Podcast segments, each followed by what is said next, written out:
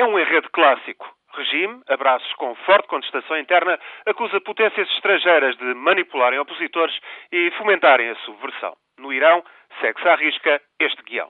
Uma antiga potência com forte tradição de ingerência no Irão, a Grã-Bretanha, e outro inimigo mais recente, só surgido em meados dos anos 20 do século passado, os Estados Unidos, são pois apontados como os principais conspiradores.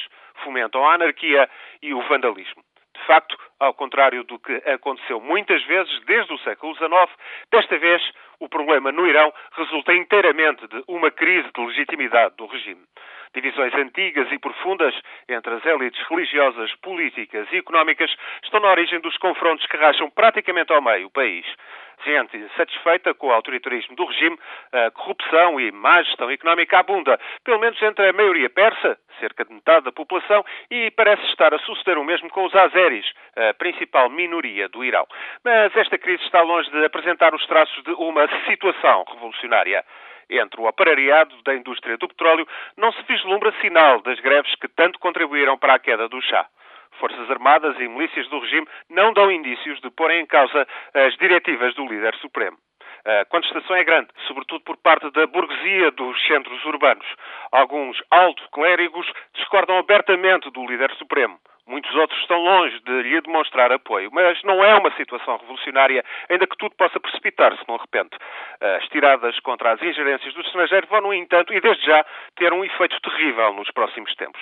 Tudo indica, por exemplo, que o Irão vai recusar o convite para estar presente amanhã na Itália numa reunião do G8, o grupo dos países mais industrializados.